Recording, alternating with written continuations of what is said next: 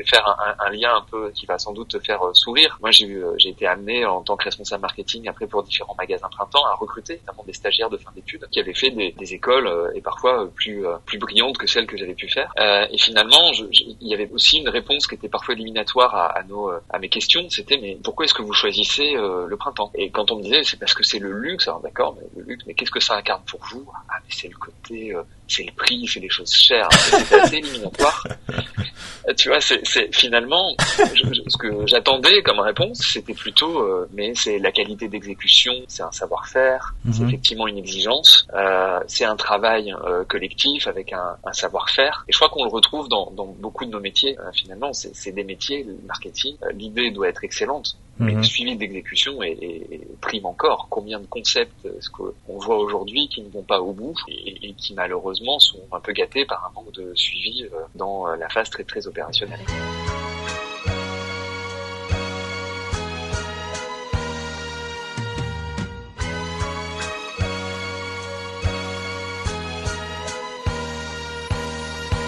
Bonjour à toutes et à tous, je suis Eddie et vous écoutez un nouvel épisode du Brand podcast. La saison 3 continue de battre son plein et je remarque que euh, ce nouveau format euh, vous plaît beaucoup, particulièrement parce que j'ai des retours maintenant sur Instagram. D'ailleurs, toutes les personnes qui ne follow pas le Brand Podcast sur Instagram, là maintenant on a une page, voilà. Et euh, je fais des petits sondages et je remarque que les, les, gens me parlent beaucoup de la partie sur les parcours des marketeurs qu'on interviewe dans le, dans le podcast. Donc je suis assez content euh, par rapport à tout ça. Euh, pour toutes les personnes qui découvriraient euh, le Brand Podcast grâce à cet épisode, c'est une émission qui a pour but de vous aider à créer des marques fortes et adaptées aux défis du digital à travers les histoires des meilleurs artisans du marketing de demain. On va continuer à poursuivre cette saison tranquillement et sans plus tarder, Vincent, je vais te laisser te présenter. Bonjour Eddy, bonjour à tous. je m'appelle Vincent Moreau, j'ai 38 ans et je suis directeur marketing d'Advantail. Ok, ça marche. Bon bah comme d'habitude, on va passer euh, par la petite partie au début personal branding, donc sur euh, ton parcours, euh, ce que tu fais aujourd'hui, et ensuite on va passer à la partie plus branding sur Advantail, vos stratégies marketing, etc. Puis on clôturera tranquillement avec le Fast and version brand et avec ta question. Sans plus tarder, on va commencer avec la première question. Toi, tu as fait tes études en Lorraine, dans un IAE, avec un léger passage par l'université de Nancy. Et moi, j'aimerais bien qu'on s'arrête quelques minutes sur ce point, parce que je commence toujours mes podcasts par parler des études, mais en, fréquemment, en tout cas, c'est avec des gens qui se trouvent avoir fait des business schools ou des écoles privées, type Sciences Po, etc. Donc, du coup, moi, j'aimerais bien savoir, déjà, est-ce que toi, tu as encore des souvenirs de tes cours de marketing en fac, ou pas du tout? Oui, euh, il dit, ouais, ouais, je m'en souviens très très bien. Euh, alors, c'est euh, rigolo cette question parce que euh, euh, effectivement j'ai un parcours qui est plutôt euh, un peu un, peu d'autodidacte finalement puisque mhm. avant euh, tiens l'IAE de Nancy moi j'avais démarré mes études supérieures par un DUT technique de commercialisation mhm.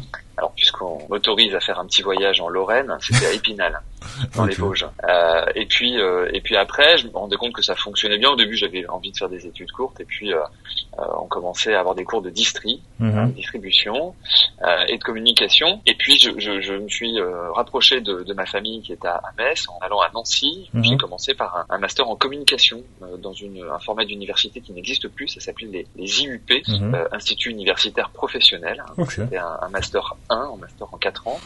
C'était un master de communication. Et mhm. puis effectivement, j'ai fini mes études supérieures euh, à l'IAE de Nancy. Donc pour répondre à ta question, oui, je, le, marketing est venu assez tard en fait. Je me suis rendu compte qu'il y avait sans doute peu de débouchés sur les métiers de la communication. Puis je me suis rendu compte que plus largement, ce qui m'intéressait, c'était de faire des ponts, c'était de bridger entre des sujets finalement parfois très euh, financiers, très gestionnaires, mhm. euh, des sujets très euh, pratiques de distribution, et puis et puis un peu de sociaux aussi. Voilà, à l'IAE. et donc je me souviens très très bien de mes cours. Je me souviens même des, des, des noms de mes profs.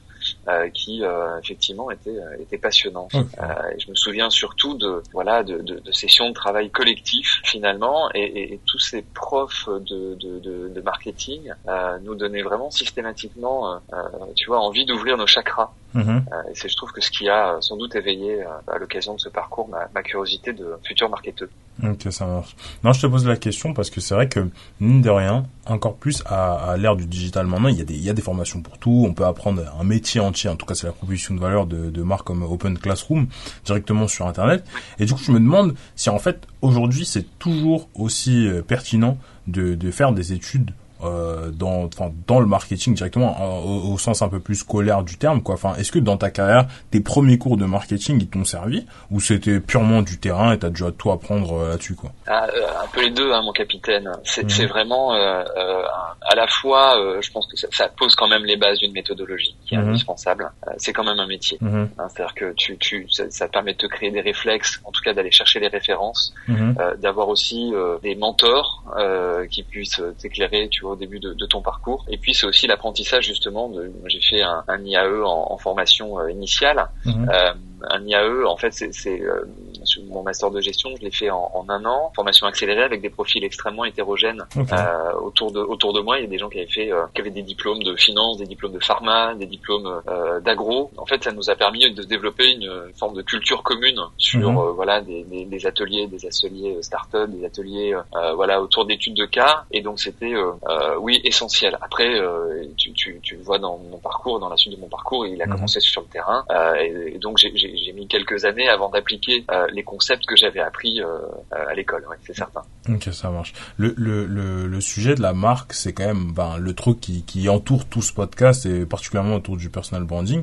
Et c'est vrai qu'en France particulièrement, on aime bien quand même les, on aime bien les écoles, on aime bien les business schools, on aime bien notre système en 3 plus 2, ce qui est pas trop le cas finalement des US où, où il y a beaucoup de gens qui ont drop out et, et qui sont entre guillemets admirés dans, dans la société actuelle. Est-ce que toi à un moment, le fait d'avoir fait euh, un IAE, une fac, par rapport à avoir fait une école de commerce, ça t'a pénalisé dans ta carrière ou à aucun moment? Non, euh, je dois l'admettre non, parce que j'ai eu la chance dans mon parcours euh, de rencontrer finalement des managers qui ont fait confiance sans doute à la personne que j'étais, ou en tout cas ça s'est fait avec le temps, plus que voilà au casting de l'école que j'avais pu faire ou pas faire mhm. d'ailleurs.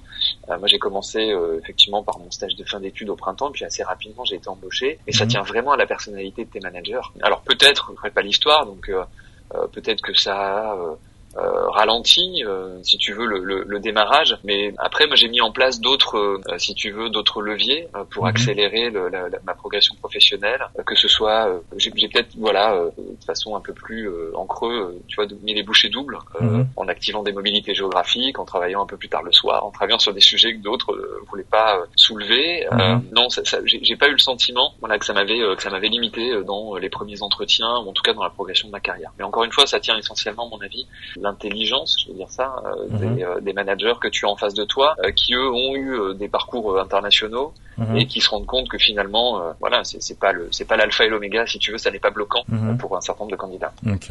Tu me le disais en préparation de cet épisode, tu l'as déjà un, peu mentionné, un des fils conducteurs de, de ton parcours, c'est le côté terrain. Et du coup, tu as commencé, comme tu disais, au printemps en stage, donc en tant que responsable marketing, et ensuite tu as continué bah, chez, chez One Nation Paris, donc c'est un, un centre commercial, voilà, un peu en mode outlet qui est dédié à des marques de mode euh, notamment. Et après, tu as continué chez Advantage toujours dans du retail. Donc moi, j'aimerais bien savoir d'où te vient cet amour pour le retail en fait. Alors, euh, aussi loin que je me souvienne, euh, on allait, euh, j'ai suivi pas mal mes parents qui ont beaucoup déménagé quand j'étais petit, et donc on visitait souvent les, les, les villes. Et je me mhm. souviens, mon premier souvenir, c'est des nouvelles galeries à Reims. Mhm. tu vois, et, et, la Samaritaine à Paris. En fait, c'est ces lieux de commerce avec beaucoup de choses sous le même toit, beaucoup de beaucoup de lumière. À l'époque, on vivait plutôt à la campagne. Et je pense que c'était voilà une forme d'effervescence. Il y sans doute un côté rêve d'enfant, moment de Noël. Mhm. Et donc finalement le, une forme de peut-être de passion, d'intérêt du commerce, des grands magasins. Euh, et assez rapidement dans euh, mon parcours étudiant, je me suis rendu compte que ces métiers qui étaient euh, très connectés au réel euh, étaient sans doute euh, un formidable vecteur aussi de passion. On peut mhm. considérer que ce sont des métiers passion.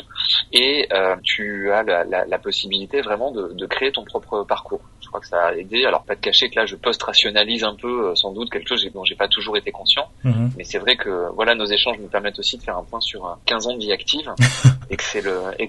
Voilà, en prenant un peu de en prenant un peu de hauteur. Donc euh, voilà, passion du commerce plutôt euh, plutôt petit et puis après un émerveillement, tu le disais, pour euh, pour les marques, pour l'expérience client, pour pour le côté un peu show off finalement. Mhm. Est-ce que tu auras des conseils pour notre audience pour arriver à trouver un peu ça, sa, motivation, sa passion? Parce que c'est vrai que mine de rien, t'aurais pu sortir de, de ce secteur, surtout quand tu commences à avoir des, des beaux noms sur ton CV, je pense par exemple au printemps, etc.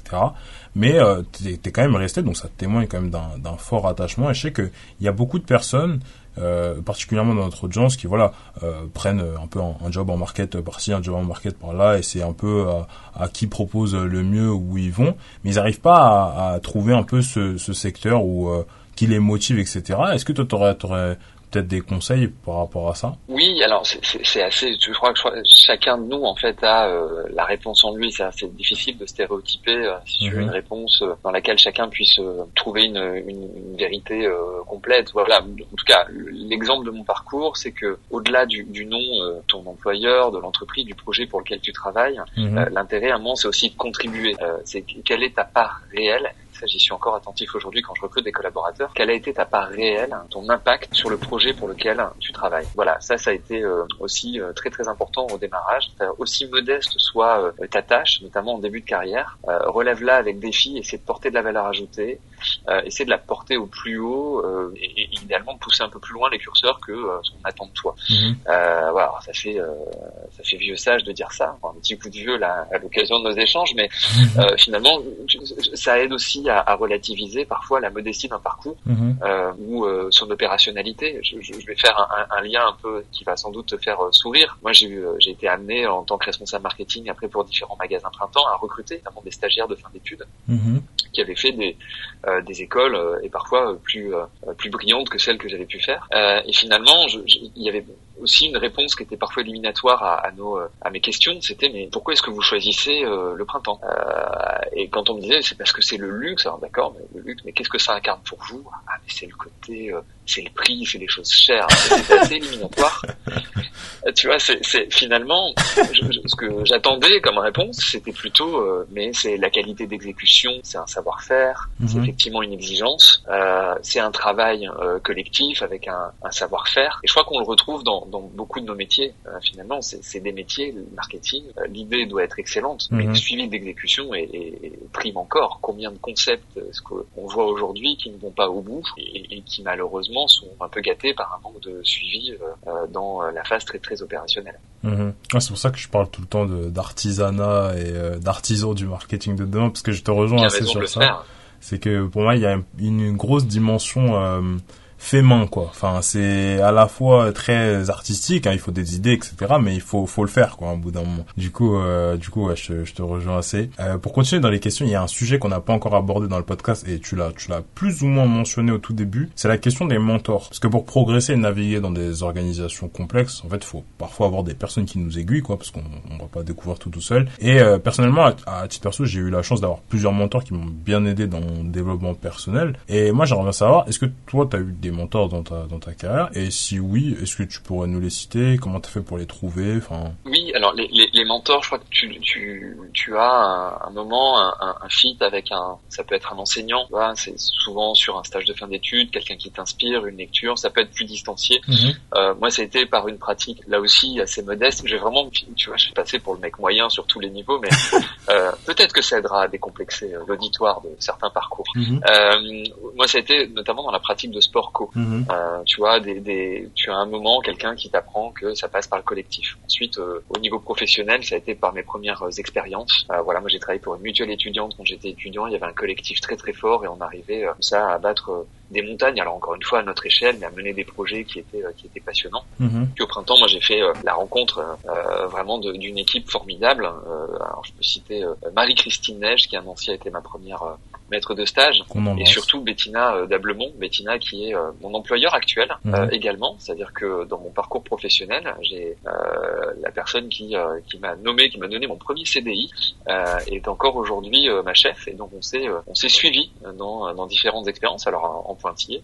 Et je crois que parfois dans la vie professionnelle, tu as des tu as des binômes comme ça qui qui fonctionnent bien.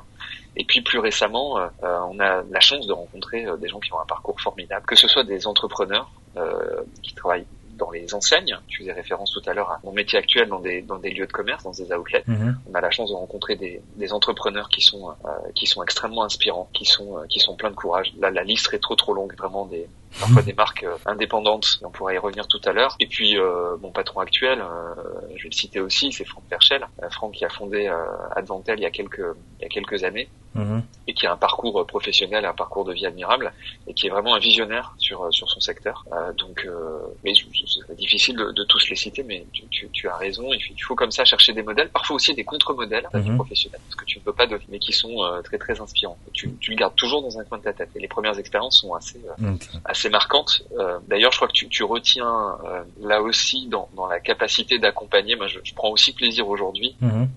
en manager à recruter ou à garder des gens dont j'ai croiser le parcours à un moment. Et ça, c'est un, élément dont tu es particulièrement fier les années passantes, c'est que les équipes te suivent. Ouais. Je, voulais te demander du coup par rapport à ces mentors, parce que tu les as cités, ils sont nombreux, mais comment toi tu fais pour qu'ils acceptent de, de t'accompagner? Parce que toutes ces personnes, c'est des gens qui ont, qui ont pas beaucoup de temps, euh, bah, qui ont des responsabilités, etc.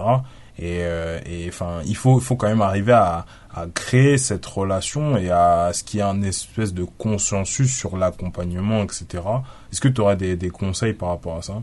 Waouh, je sais pas si c'est des conseils parce que tu leur poserais la question. Euh, je vais pas être grossier là dans le podcast, mais mm particulièrement pour la gratter. Mhm. pour euh, rester poli. Non, je, je pense qu'on se bouscule mutuellement, c'est-à-dire que alors le, fil conducteur de ces euh, mentors, c'est qu'ils sont d'une exigence euh, supérieure à celle que j'aurais eue euh, à mon égard. Voilà, mhm. donc ça te ça t'incite à être meilleur, c'est ça finalement la définition du mentor, c'est quelqu'un qui te bouscule un peu. Je, je, je, voilà, peut-être qu'à ma façon, j'essaie aussi de les bousculer un peu. C'est parfois pas évident quand il s'agit de, de tes hiérarchiques, parce que parce qu'évidemment, en garçon bien élevé, tu es obligé de, de les respecter. Euh, mais en tout cas, il y a une espèce d'accord, tu vois, un agreement en, en, se disant, ben voilà, quelle que soit la nature de nos échanges, y compris s'ils sont parfois dans l'émotion, parfois qu'on s'agace, n'oubliez jamais que c'est pour euh, que le projet en ressorte grandi et mhm. qu'on soit euh, réciproquement meilleur. Voilà, c'est assez immodeste de penser que je peux apporter des choses à, à ces personnes admirables, mais bon, si, si euh, les années passant, ils continuent à faire confiance, c'est qu'ils doivent, ils doivent en retenir quand même que on arrive à se dépasser ensemble. Mhm. Il y a quelque chose que je que je remarque dans ton, ton parcours, c'est que tu as commencé en, en, sales, donc tu me disais en tant que coordinateur commercial, mais tu as fini par faire du coup un revirement vers le marketing. Tu m'en parlais tout à l'heure avec, avec tes études. Et, et, du coup, dans, dans le podcast précédent, on a beaucoup parlé du rapport sales marketing et des différentes transitions euh, qui existaient, etc. Donc du coup, dans ton cas, j'aimerais bien savoir pourquoi t'as pas continué en sales? Euh, ça te rapprochait du terrain? Euh, potentiellement, tu aurais pu gagner mieux ta vie, puisque les sales, quand même, euh, avec ton ah niveau d'expérience, ils gagnent quand même bien leur vie. Enfin, est-ce que tu pourrais nous expliquer comment tu fait la transition de ce poste de manager des ventes à quelque chose de plus euh, retail marketing chez le printemps? Enfin, voilà, dis-nous tout. Ouais, c'est une excellente question parce que alors tu vois, je me, et finalement je me la suis pas beaucoup posée euh, mhm. parce que quand j'ai accepté ces premières fonctions euh, très commerciales, très terrain, c'était pour mieux euh, assurer une forme de légitimité un peu plus tard sur la fonction marketing. Mmh. Euh, j'ai pas pensé au salaire, mais maintenant que tu m'y fais penser, j'ai peut-être envisagé la bascule inverse. Euh, blague à part, euh, euh, c'est, non, non, je crois que c'était, euh, je trouvais qu'il y avait, il y avait sans doute un peu plus de dimension projet. Moi, ce que j'aime bien aussi, c'est les temps un peu longs. Mhm. Mais finalement, c'est aussi, euh, c'est formidable le commerce parce que tous les jours, tu remets, euh, tu vois, tu parlais d'artisanat tout à l'heure, tous les jours, tu remets quand même sur l'établi ton ouvrage. Euh, et puis, ça peut très rapidement s'effriter, l'arrivée d'un concurrent, une actualité que tu n'aurais pas prévue, une pandémie mondiale. Donc, ça t'oblige à être particulièrement créatif. Enfin, cette vulnérabilité t'incite quand même tous les jours à être un peu meilleur. Ceci dit, quand, quand elle, peut être très pressurisante quand tu la vis tous les jours, tous les jours. Et donc, moi, j'ai été effectivement sur le terrain au printemps, voilà, comme c'était une fonction hein, de manager des ventes, donc de responsable de rayon sur différents secteurs de, euh, de mode, de, euh, de parfumerie, mhm. avant euh, finalement au bout de, de, quelques mois de passer sur des fonctions marketing, pas beaucoup plus éloignées du terrain, mais qui permettaient finalement de développer des projets d'un peu plus long terme. Mhm. Euh, voilà, donc je crois que c'est surtout ça finalement, c'est plutôt d'être un coureur de fond qu'un sprinter, tu vois, en termes de profil, euh, d'essayer de construire, et notamment parce que l'humain est au cœur de nos sujets. Mes fonctions au printemps, elles m'ont amené à accompagner des magasins qui étaient en, en rénovation. Le printemps, à l'époque, avait une stratégie euh, qui était déclinée sous l'acronyme de mode, luxe et, et, beauté, hein, MLB. Euh, et donc, évidemment, la, la, plus, la partie la plus facile, c'est de changer l'offre, c'est de changer l'architecture. Mm-hmm. Le challenge, c'est euh, c'est l'humain, c'est les conseillers de vente, c'est l'attitude, c'est les formations. Et là, tu sais forcément que euh, sur ce euh, sur ce volet, il faut il faut du temps. Donc c'est aussi ça, moi, qui m'a mené, je pense, à, à, des fonctions à des fonctions marketing plutôt que sales. Okay. tu as raison, je vais je vais je vais intégrer la partie salaire dans mes les prochaines souhaits d'évolution.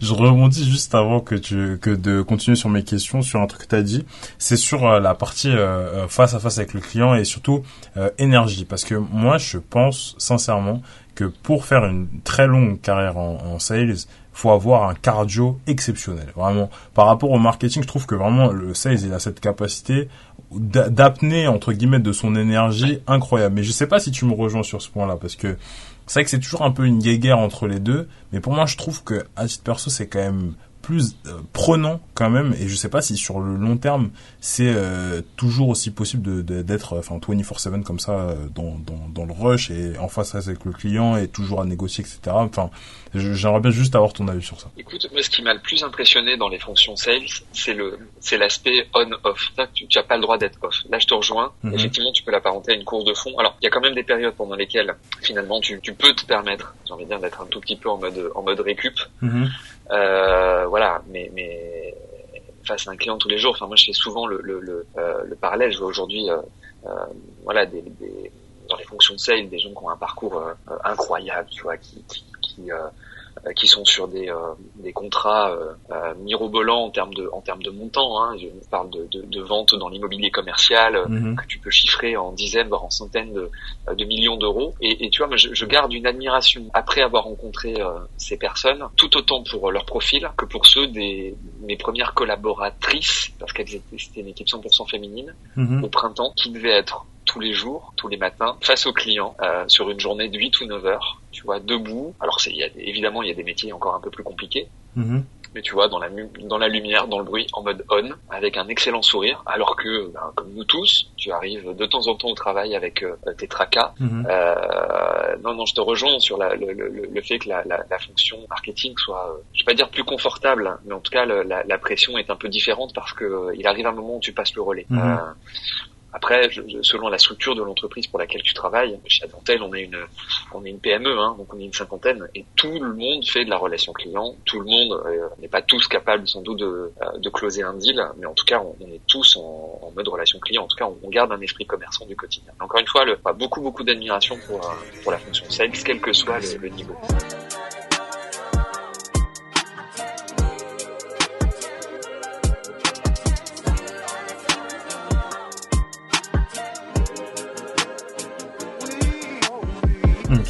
Je, te rejoins assez sur, sur ce point-là.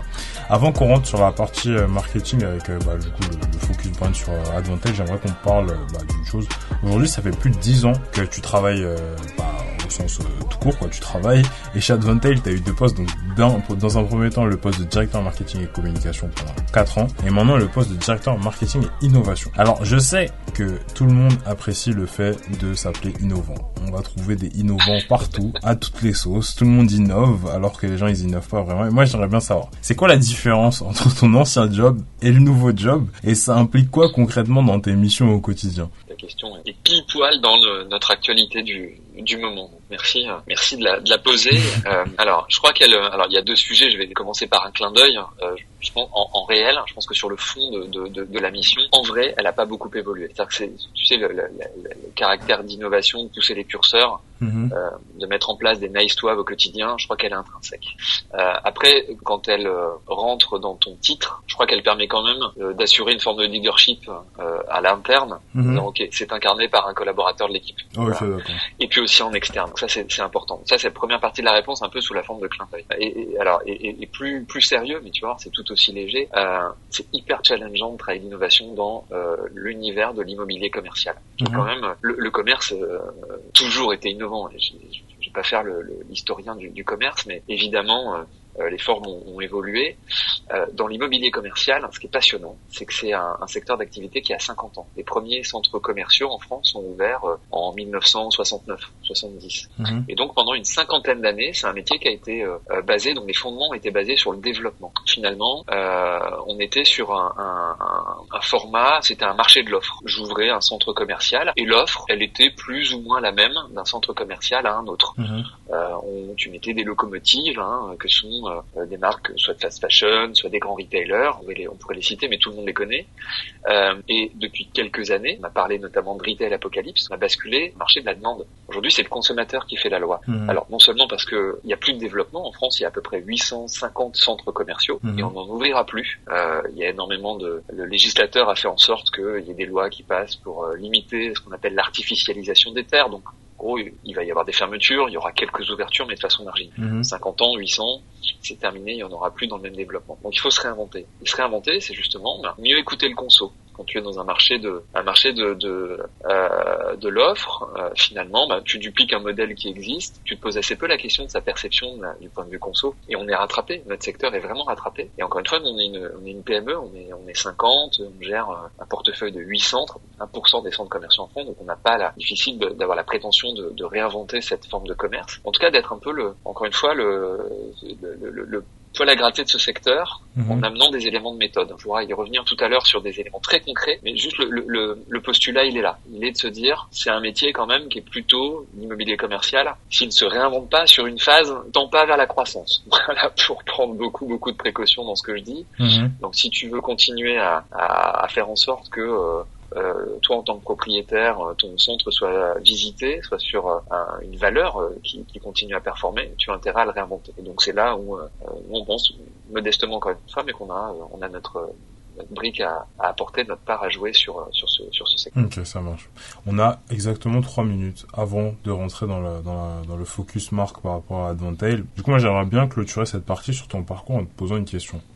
Comment est-ce que tu fais pour continuer à progresser quand ça fait 10 ans que tu travailles déjà dans ce secteur? Parce que là, on peut se dire que tu es quasiment arrivé au max de, ce que tu peux faire, en fait, en théorie. Je sais pas si tu peux euh, considérer que c'est au max. Euh, alors, je pense qu'il fait, ton apport change. Ce qui est certain, c'est que ton impact euh, mhm. n'est plus le même. Ton impact, il va changer par euh, ta capacité à ce que euh, tu sois un peu inspirant pour d'autres. C'est-à-dire que les concepts, les idées, les, le lead que tu portes, mhm. il puisse être partagé par ton équipe en direct, ça c'est un minimum, que ton équipe puisse aussi influer sur des décisions au niveau de l'entreprise et que ton entreprise influe sur son écosystème, hein, sur tes parties prenantes. donc pour pour continuer, si tu veux, à te, à te nourrir, il faut être très bien entouré. Faut être dans un environnement qui te challenge Mhm. Euh, voilà, et, et, le nôtre l'est. Et, et, particulièrement depuis 18 mois, hein, l'actualité a fait que euh, baisse de la fréquentation drastique, ça précède évidemment le, la Covid, mais euh, baisse de fréquentation dans les lieux de commerce, donc baisse des loyers et baisse de la valeur des actifs. Ça, c'est ce qui pend au nez de notre marché. Mhm. Euh, donc, il faut se réinventer. et l'intérêt, c'est de, de, bien s'entourer, et c'est de s'entourer par des gens justement qui peuvent mieux organiser notre notre veille aussi, ou contribuer à organiser notre veille. Donc ça peut être euh, en agence, euh, ça peut être des gens qui ont développé euh, des tiers-lieux, ça peut être des secteurs complètement différents de lieux de commerce, des secteurs qui ont été disruptés auparavant. Je pense à, au secteur de l'hôtellerie, plus mhm. globalement de l'hospitalité, qui a vécu ce que vit le retail il y a une dizaine ou une quinzaine d'années.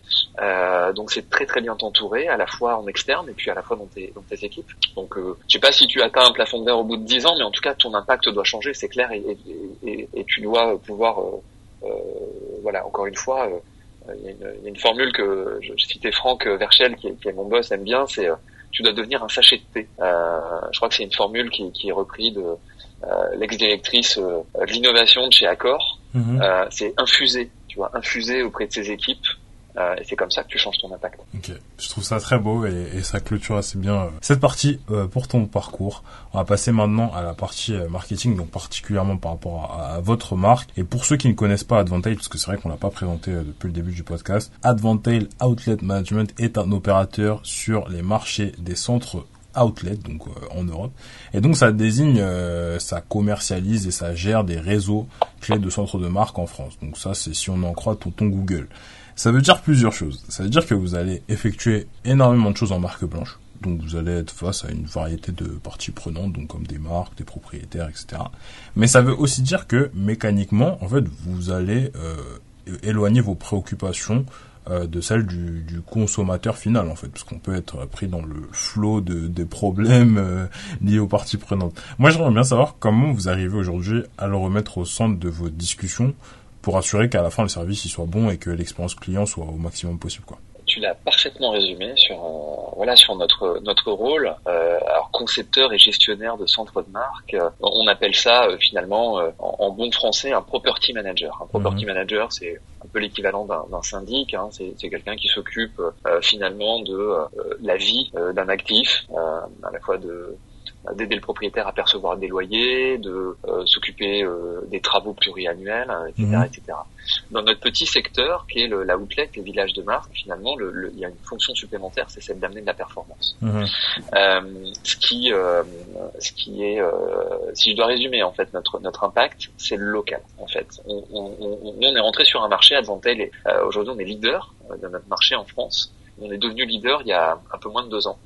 Mhm. Euh, et, et, les, euh, et, les, leaders euh, de notre secteur jusqu'ici étaient plutôt européens.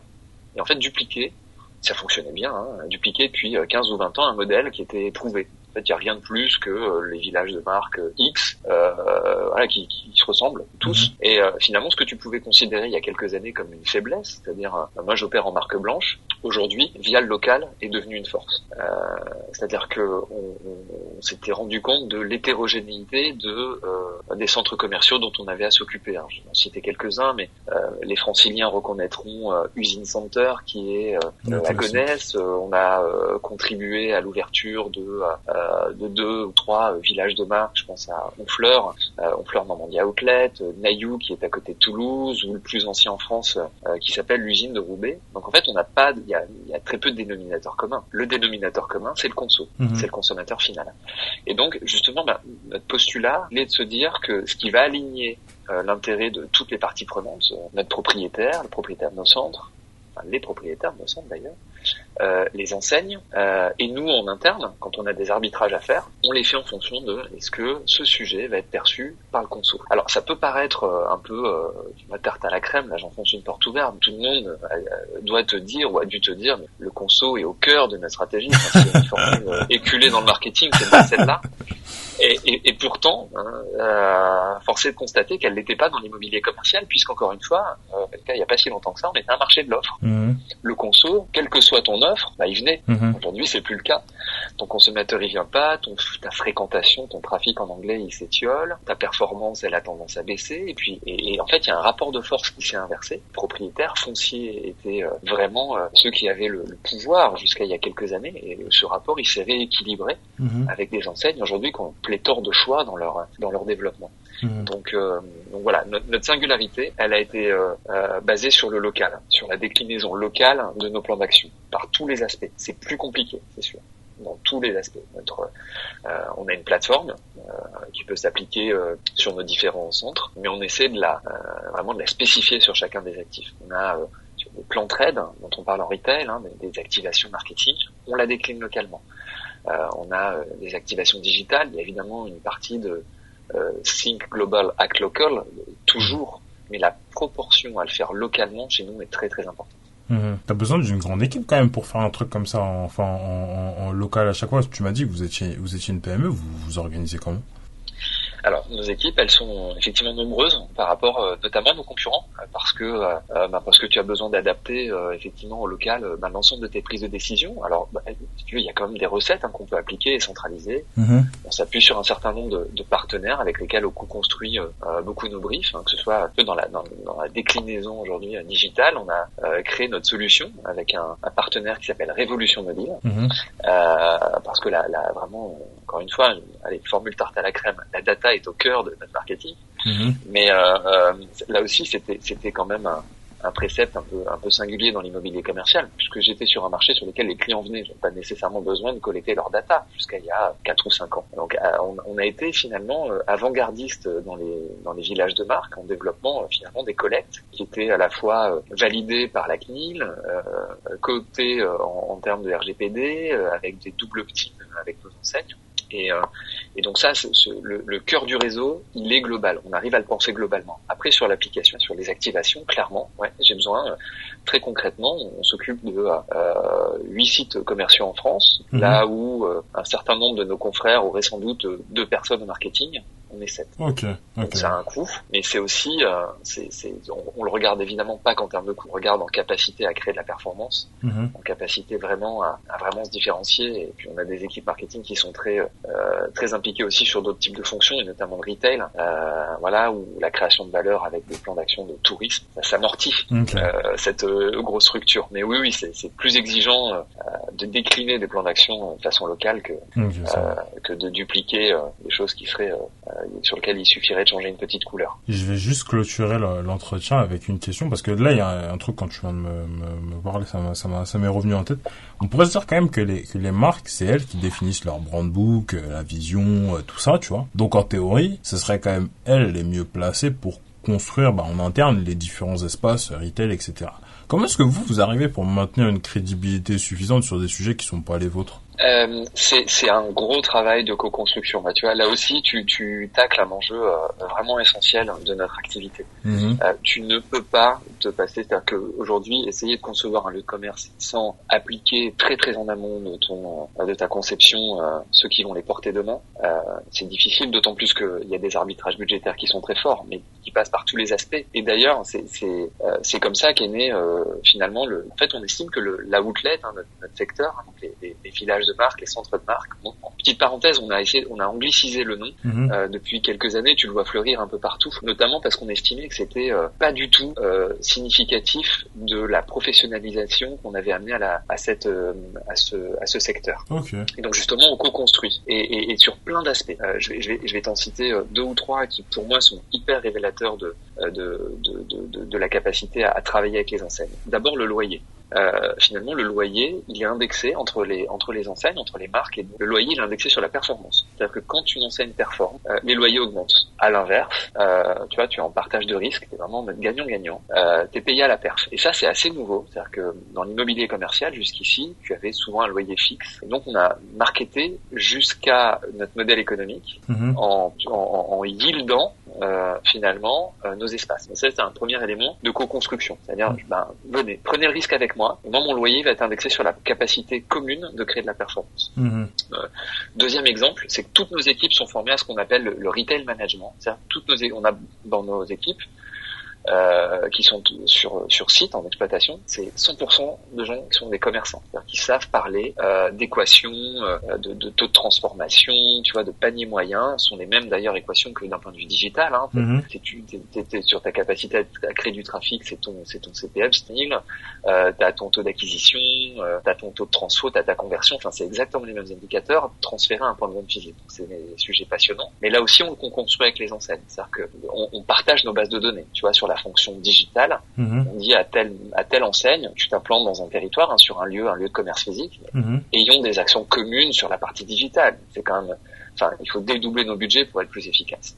Donc, euh, il y a plein d'aspects. Et évidemment, le dernier élément, c'est dans les, c'est dans les shop fit, c'est dans le design des boutiques, dans celui de l'expérience, euh, qu'on essaie évidemment de, de co-construire avec les marques, parce que sinon, euh, l'expérience finale, elle est tellement altérée que le, le, le, le conso va pas s'y retrouver. Donc, c'est, en tout cas, c'est, je pense que ça s'entend là, parce que je, je m'entends te le dire. Tu vois depuis 10 ans, on peut, on peut rester euh, sanguin et vigoureux. Euh, mais voilà, un- contribuer à professionnaliser un secteur et je reviens à une de tes questions initiales sur euh, comment est-ce que tu peux arriver un peu à renouveler, tu vois, ton, ton jeu hein, sur un comme pourrait le faire un sportif de haut niveau. Mhm. Ben, c'est c'est la c'est la passion, c'est c'est de voir les opportunités de ton secteur et professionnaliser justement ce, ce, ce secteur, c'est c'est top. Donc nous on considère voilà que que la outlet c'est à l'avant-garde, euh, c'est à l'avant-garde de l'immobilier commercial par les aspects que je viens de te, te décrire. Ok, ça marche. Bon bah, on, on aura probablement euh, pas le temps de faire le Fast and Curious version brand. Euh, donc du coup, je vais sans plus tarder euh, te demander pour finir cet entretien, Vincent, quelle est ta question pour moi? Alors Eddie, moi j'avais j'avais euh, j'avais euh, plusieurs questions. J'en avais trois, mais je vais essayer d'être sélectif. Euh, je voudrais un, un, un- conseil lecture de ta part parce que Mhm. je voilà, je te sens toujours extrêmement euh, pointu. Mhm.